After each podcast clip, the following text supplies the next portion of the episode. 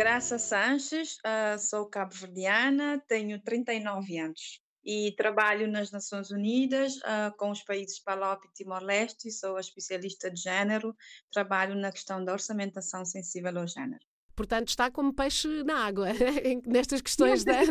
da, capacitação da, das mulheres uh, e do género, como agora, como agora se diz. Uh, olhando para, para o seu passado, o seu presente e perspectivando o futuro, uh, como é que ser mulher condicionou quem é? Eu acho que, que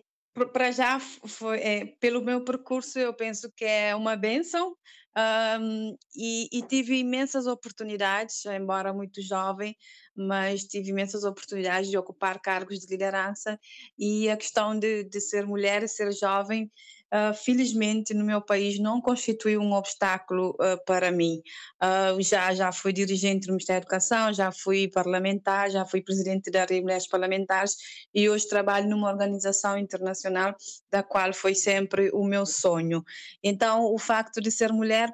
não me condicionou, muito pelo contrário,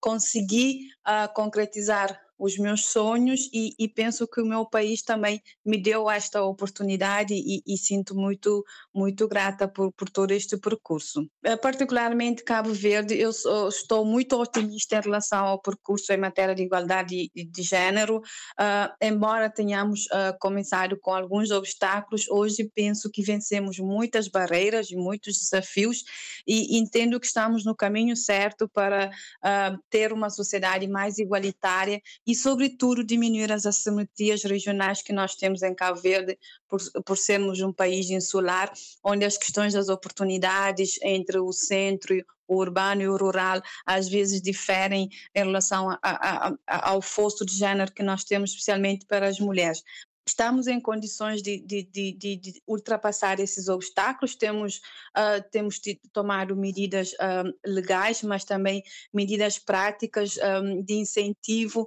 a, a, a, diminuir esse fosso de género que nós temos no nosso, no nosso país. Então, eu penso que Cabo Verde, daqui a uns anos, estará a, a, ultrapassar algumas das barreiras, nomeadamente a questão dos estereótipos, a questão da participação das mulheres a nível dos cargos de decisão. Nós já aprovamos agora a lei da paridade. Eu penso que é um instrumento importante também para se permitir que mais mulheres tenham acesso a esses órgãos de decisão e acredito, ah, sinceramente, estou bastante otimista de que iremos dar passos significativos em relação à, à matéria de, promoção de igualdade de género. Em, em relação ao, ao, mundo e aos demais países. Eu penso que um, ainda temos alguma questão que, que prende sobretudo com os valores, as crenças, que têm perpetuado as questões das desigualdades. Nós temos que trabalhar isto ainda uh, nos nossos países, uh, respeitar sim os valores, mas desde que não ponham em causa a própria dignidade da, das meninas e das mulheres do nosso continente.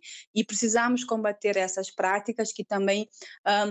acabam por inferiorizar aquilo que é o papel da mulher na sociedade. E um dos meus grandes sonhos enquanto ativista pelas questões da igualdade de género nos Palop e Timor-Leste é, sobretudo, a, a, valorização do trabalho não remunerado das mulheres e que hoje, nos nossos países, nós não contabilizamos como um, um, produto que contribui para o desenvolvimento dos nossos países. E é preciso um, valorizar este trabalho, porque nós sabemos um, o esforço e a dedicação que, sobretudo, as muitas mulheres no nosso continente fazem para educar os, os seus filhos, não tomando uh, como ponto de partida o facto de não terem conseguido para si mas uh, considerando que os seus filhos podem ter uma oportunidade, uma vida melhor do que elas tiveram no passado. Então, eu penso que devemos valorizar este trabalho e, e ver como podemos contabilizar isto para, para o PIB e, e, e dar maior dignidade às nossas mulheres em África.